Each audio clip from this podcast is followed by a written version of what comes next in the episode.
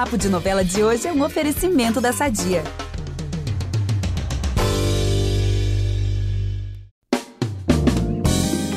Semana de estreia com Fuzue entrando no horário das 7 e prometendo ser um sucesso e um sucesso bem colorido, né? A gente tem visto pelas chamadas. E no nosso resumão da semana, a gente te conta por que você não pode perder a primeira semana da novela. E também vem aí um grande tombo da Gilda em Amor Perfeito, uma notícia bombástica que vai cair na Irmandade e muito mais. Em Terra em Paixão, olha, muitas fofocas quentíssimas sobre quem? A Ágata. Vem aí, ó, um furacão em Nova Primavera. Furacão é pouco, hein, amiga? Nova Primavera vai ser revirada de ponta cabeça. Uma bomba chega por lá e abala todas as estruturas. Gente, vai rolar uma ressurreição, só digo isso. Quem vai contar mais detalhes disso sou eu, Vitor Gilardi, ao lado aqui da minha amiga Gabi Duarte. Fica aí que a gente já volta depois da vinheta. Impressionante como o tempo só te valoriza. Porque eu sou rica! Eu sou rica! Pelas rugas de Matusalém. Agora a culpa é minha, é isso? A culpa é da Rita! A Semana de Amor Perfeito vai começar com grandes revelações. Isso porque o Júlio, ele vai descobrir finalmente pela Verônica que ele é realmente o filho do Anselmo. E com isso, o Júlio sai de casa, né? Fica baladíssimo, deixando a mãe arrasada, né? Coitada. Não, sem contar que essa história mexe também com a família do próprio Anselmo. Afinal, a Cândida, mulher dele, descobre que o marido é pai do Júlio. Aí já viu, né? Crise conjugal seríssima instaurada. Ó, por falar em crise, mais uma bomba vai chegar na pobre da Verônica. Né? Depois que o filho sai lá, fica arrasado com a revelação, ela vai descobrir, meu povo, que tá grávida. Olha, que surpresa. E aí o Érico ele vai contar pro Júlio que ele ganhará um irmãozinho ou uma irmãozinha, né? Uma bomba também aí pro Júlio. Gente, agora ele deve voltar pra casa, né? Porque um nenenzinho chegando, tem que cuidar da mãe ah, grávida. né? É, sempre amansa os coraçõezinhos, né? Um bebê fofinho. Ah, Júlio, são erros do passado. perdoa, perdoa a Verônica. É, fora que Anselmo Mas, ó, enrolava pra caramba. É, pois Prometia é. Fi- mundos é e fundos. Isso. Tem que ficar a pé da vida com o seu Anselmo. Uhum. Mas agora vamos relembrar aquela armação que a Maria tá arquitetando contra a Gilda. Pra isso, a mocinha instruiu Nelson sobre a armadilha contra a madrasta. E a Ruiva cai direitinho e aceita aí investir na bolsa de valores com o Nelson. E é aí que vem o tombo, gente. Hum. O Érico anuncia a Gilda que as ações que ela investiu caíram e que o hotel teve uma grande perda. Eita. E esperta como é, a Gilda desconfia de que pode ter caído aí num golpe da maré. Ai, meu Deus, uma vez é tarde demais. Caiu. Não é só ela que consegue, né? Passar a Ah, que perna nos peninha, outros. Né? Poxa vida. Olha. Ah, que tristeza. Daí essa semana vai ser de pouca paz pra Gilda, tá? Não vai ser só isso não, porque depois desse tombaço, o Orlando vai decidir procurar alguma prova contra a Ruiva no arquivo morto do Grande Hotel. E aí ele encontra uma antiga agenda do Leonel e fala com o Júlio. Olha, eu fico imaginando aqui, né, que o conteúdo dessa agenda deve ser um bafão. Porque o Júlio, né, vai largar tudo na cidade e vai decidir ir ali atrás de um homem que o Leonel teria se encontrado pouco antes do seu assassinato.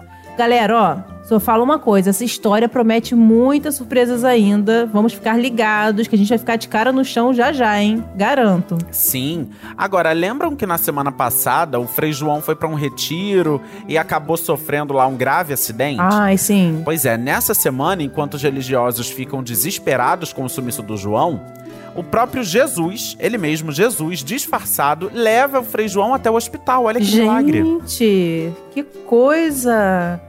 Ó, e claro que a Darlene ela vai ficar assim radiante com a notícia, que ela vai estar ali, né, toda preocupada com o grande amor dela. E os dois vão acabar tendo uma conversa séria e decisiva, tão decisiva que depois disso o Frei João vai deixar a paixão assim falar mais alto e vai comunicar, né, essa é a bomba da Irmandade, e vai comunicar a Frei Severo sobre a sua decisão de abandonar o hábito. Ih, Ele gente. decidiu, minha gente. Ah, eu amo novela com Mulher do Padre. Eu amo. eu acho sempre uma reviravolta emocionante, É, assim. a dúvida tem qual vai ser a decisão dele. Pois é, e tem todo um conflito ético, moral ali, né? De- É. é, é realmente uma grande reviravolta na vida de alguém. Imagina a pessoa largar a vida religiosa em nome de um grande amor. É. Olha, eu amo esse plot twist. Por mim, ele nunca deixa de existir nas novelas. Verdade, eu adoro. gente, eu também adoro. Vamos aproveitar que estamos falando de família tudo e falar do nosso patrocinador? Há 80 anos, a Sadia leva qualidade, sabor e praticidade para a mesa dos brasileiros. Sabia que o presunto mais vendido do Brasil é da Sadia? Assim como os outros produtos da marca, ele é muito gostoso e combina com vários momentos do nosso dia, do omelete no café da manhã até a saladinha no almoço. Seja qual for o dia, seu dia pede Sadia. Agora vamos de Fuzue. Porque na segunda, dia 14 de outubro, estreia a nova novela das sete. E você que amou Vai na Fé, ó, saiba que vem aí uma história leve, divertida, engraçada e com muito mistério para você se envolver. Ó, eu e o Vitor vamos listar aqui alguns dos, assim, muitos motivos para você não perder um só capítulo. Começa aí, amigo. Pois é, para começar, a história tem uma mocinha guerreira daquelas que a gente gosta, que não tem nada de indefesa. É a Luna, vivida pela maravilhosa Giovanna Cordeiro. Eu tô super Tudo. ansioso por esse papel. O, o próximo papel dela, né, depois de Xaviera, de Mar do Sertão, que irritou absolutamente. Bom, vamos lá. Na primeira semana da novela, a Luna parece preocupada com o desaparecimento misterioso da sua mãe, a Maria Navalha. Amo esse nome também. tá? Também. E por obra do acaso, ela encontra um importante aliado nessa missão aí, nessa busca pela mãe, que é o Miguel, interpretado pelo Nicolas Prates, outro que a gente ama aqui, acabou de brilhar em todas as flores. É. E aí também, nesse encontro de Luna e Miguel, gente, isso daqui é uma novela. O que, que será que vai sair desse encontro? Sim, um grande amor. E eu encontro ao acaso, né, gente? Aqueles que o destino prega uma peça maravilhosa na gente. Amo. Amo, amo isso. E nessa busca aí pela Maria Navalha, a Luna também descobre uma verdadeira caça ao tesouro, que é o pontapé inicial de Fuzue, e é também o que movimenta toda a trama. E claro, pessoal, ó, que vários personagens da história, assim, cada um com seus dramas, cada um, né, com uma, com uma história totalmente diferente do outro, eles vão acabar se esbarrando por causa disso. Vai ser o máximo. Sim, e também a gente tá ansioso pra ver quem. Marina Rui Barbosa, uma vilã ruivona que a gente adora. E Felipe Simas juntos, olha, gente, interpretando um casal. Isso depois de terem arrasado como o par romântico de Totalmente Demais, inesquecível simplesmente, né? É. Dessa vez, a Marina vai ser a preciosa, empresária e dona de uma joalheria. E o Felipe é um deputado bem polêmico. Olha, gente, que legal. E na primeira semana, a Preciosa também vai descobrir uma bomba, tá? Que ela tem uma irmã, ou seja, ela vai ter que dividir a fortuna dela, né? A herança dela, a preocupação dela vai ser essa. E essa irmã é ninguém menos do que a Luna, Giovana Cordeiro, que a gente falou, né, um pouco, há pouco tempo. Uma moça, assim, de um mundo completamente diferente do seu, porque a Preciosa, assim, bem nariz em pé, sabe? Acha que mantém todo mundo por causa do dinheiro. Eu amo que a novela, amiga, já começa com o pé na porta, assim, né? Já tem mãe desaparecida, já tem irmãs é, completamente diferentes se descobrindo, porque geralmente as novelas vão guardando, né, esses trunfos É. mais pra frente. Mas não, Fuzue já chega com o pé na porta. cheio de descobertas, cheio de revelações. E olha também o que você não pode mais perder nesse novelão. Ah, vou contar. Ó, Ari Conta. Fontoura, como seu lampião, é um franco nordestino, dono do Beco do Gambá, que é um lugar que reúne ali divertimento, tem karaokê, tem show. É um araquiri, um verdadeiro fuzuê. em entrevista ao G-Show, inclusive, o Ari garantiu que o seu núcleo, assim como toda a novela, é pura diversão, gargalhada divertida. Tô ansioso, hein? Vou cobrar. Ai, gente, imagina o Ari, né? Ele leva aquela alegria toda pras redes sociais, vive divertindo a gente. Amo. Né, o muso da internet hoje em dia. Eu tô doida pra ver ele nesse papel, doida mesmo. E tem também a loja que dá nome à novela, né? A famosa Fuzue, que fica no centro do Rio. É uma loja de departamento, assim, bem popular, né? O pessoal de nariz em pé, tipo a Preciosa, acham é, o, o lugar, assim, da, da cafunice master. Ai, mas ela nariz em pé, ela critica tudo. E é comandada a loja por quem? Por Nero de Braga e Silva, nosso querido Edson Celulari, que vai estar maravilhoso entregando tudo nesse papel. E lá vai ser o palco de encontros, confusões e, claro, mais mistérios. E se Vai na Fé homenageou meu querido bairro da Piedade, Fuzue se passa em grande parte das cenas no bairro de Fátima e também na Lapa, né? Ou seja, mais carioca impossível. Pra quem não conhece, o bairro de Fátima é um bairro residencial, fofinho ali do ladinho da Lapa, que é o bairro boêmio conhecido aí pelo Brasil e pelo mundo afora, né? Ai, gente, que legal. E a abertura da trama promete também deixar, assim, ninguém parado, todo mundo vai ficar se mexendo quando vê já tá ali, né? Porque marca a primeira vez de Michel Teló como intérprete numa abertura de novela. Ai, gente, eu amo Michel Teló cantando qualquer coisa. E eu amo abertura de novela, principalmente de novela animada, assim, colorida pra cima. É. Povo animado, né, galera? Eu Tem amo. que ser um fuzuê, gente. Tem que ser um fuzuê Tem que ser abertura. um fuzuê, literalmente. E a novela ainda traz Lília Cabral como Bebel, a mãe da Preciosa. Ou seja, outra ruiva. A Lília Cabral é ruiva, né, gente? Dá pra dizer que ela é ruiva. Não amigo, nunca pensei sobre Lília Cabral ser ruiva, Nunca confesso. pensou? Vamos perguntar Não. pra ela. Ai, gente, mas é isso. Lília Cabral ruiva, mãe de vilã ruiva. Estou ansioso por essa dupla. Tem também o Juliano Casarré como vilão também, né? O antagonista Pascoal Garcia. Fernanda Rodrigues e Douglas Silva como casal Alicia e Cláudio. E a estreia de Maria Flor, que é a própria filha do DG, do Douglas. Ela interpreta a Valentina, filha dele também na novela. Olha que legal. Que legal. Slaine Vieira. Gente, cadê os fãs e as fãs das Five? Vem aí a Slaine Vieira, agora como um papel completamente diferente também da Ellen. Ela vem como a dançarina do Beco do Gambá. Gente, eu amo esse nome. Soraya Terremoto. Uh! Esse é o nome da personagem da Slaine. Tô louco pra ver isso. Tem também Juan Aguiar. E, gente, vai ser tudo. Tudo, Muito gente. mais aí pra gente conferir ao longo dos próximos meses. Mas agora vamos pra quê? Pra Terra e Paixão, porque, olha, não tá devendo nada em mistério, né? Não mesmo. Inclusive, já coloca aí uma, não sei, uma trilha de suspense, um negócio. Olha aí, gente, surpreendendo aqui nosso Nicolas, o editor maravilhoso. Nicolas, eu quero uma coisa meio Hitchcock. eu quero uma coisa, sabe, assim. Porque Deus, olha que só, desafio. gente. Trago também uma premonição. Ih. O pajé Jurecê alerta o Caio pra se cuidar de um mal que virá disfarçado. Hum. Hum. O que será que ele quer dizer com isso, hein? Você tem pistas aí desse enigma, Gabi? Hum, eu, ó, eu ainda não sei, né? Mas eu acho que, assim, é o primeiro da nossa listinha, não é à toa, né? Porque vamos continuar com a nossa fofoquinha? Pra ver se a gente tem uma ideia do que possa ser, né? E vocês que estão ouvindo a gente também. Primeiro, eu vou falar aqui de algo que me deixou muito feliz. Quer dizer, no começo, não tão feliz, mas depois fica. Vou explicar aqui. A Lucinda vai dizer pro Andrade que quer se separar dele. Só que, claro, né? Ele não vai aceitar. E vai bater na mulher de novo. Só que o Marino vai ver, vai flagrar de novo, né? Igual aquela outra vez que ele deu um flagra também. E vai acabar prendendo o Andrade em flagrante. Ai, tomara que dessa vez ele fique preso mesmo, né? Porque da outra vez É. que o Andrade foi preso, a, a Lucinda não quis ali prestar a queixa Foi, e tal. foi, se Ela retirou a queixa e aí ele saiu da cadeia. Bom, prevendo aí mais um cenão de quem? De Débora Falabella, Ah, é. de Ângelo Antônio e também de Leandro Lima, como aí o, o delegato, né? Eu amo, Delegato, gente. dele- é. o delegato marino. Que também não é lá a flor que se cheire por enquanto, né? Eu tô Uhum. apostando aí numa redenção dele também, numa transformação, mas por enquanto, É. de toda forma, mesmo ele não sendo perfeitinho, eu adoro essa aproximação dele com a Lucinda. Ah, gente, também. E, e bom, gente, a Lucinda é um cristal, né? Não tem nem o que dizer. Nenhuma mulher merece passar por isso. Não, não mesmo. É, só que a Lucinda realmente pega na gente porque ela é. Ela, ela não tem defeito, gente. Ela é muito perfeita, assim. Ela é muito Pior perfeitinha, é. ela é muito querida com todo mundo. E é a Débora Falabella nessa interpretação isso magistral. Então.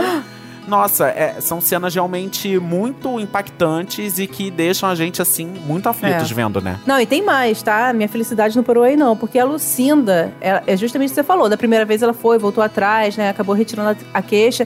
E dessa vez vai ser bem diferente, porque ela vai avisar ao Marino que não vai retirar a queixa dessa vez, ela tá decidida. E ela ainda vai avisar pro Andrade que contratou um advogado pra lidar aí com o divórcio da guarda do Christian também, ó. Ela- eu tô sentindo que agora vai, hein? Ah, eu acho que vai mesmo, viu? Mas agora vamos lá pra mansão dos La Selva, porque a Irene e o Antônio vão estar radiantes quando a Graça contar que seu filho se chamará Daniel. Ai, Vem meu aí o Deus. Danielzinho, gente. Pois é. Ah. A Irene fica tão feliz que até convida a Graça pra morar na casa ali na mansão dos La. Selva, pra não se desgrudar do neto do Danielzinho. Ou melhor, do neto entre aspas, né? Porque a É. Graça, ela tá enganando até a Irene nessa, tá? A Irene se acha muito esperta, mas Graça, o filho não é de Daniel, é de Delegato Marino. Eu fico imaginando quando a Irene descobrir, assim, o que ela vai ser capaz de fazer com a graça, né? A cobra e contra, contra a cobrinha, Pois é, meu Deus. Porque elas são aliadíssimas, né? A É. Irene sempre tá por trás ali dos golpes da Graça. Ela E- só não conta que a Graça Pois também é. está dando golpe nela. Porque ninguém passa a Irene por atrás, né? Mas a graça vai passar. Pois é. Tá passando já, na verdade. Agora, você que tá ouvindo o papo de novela, se prepara, senta, que vem bomba atrás de bomba. Ó, vamos começar a contar o que sabemos sobre a Ágata, né, Vitor? Pois é, gente, a história de Agatha vem à tona essa semana.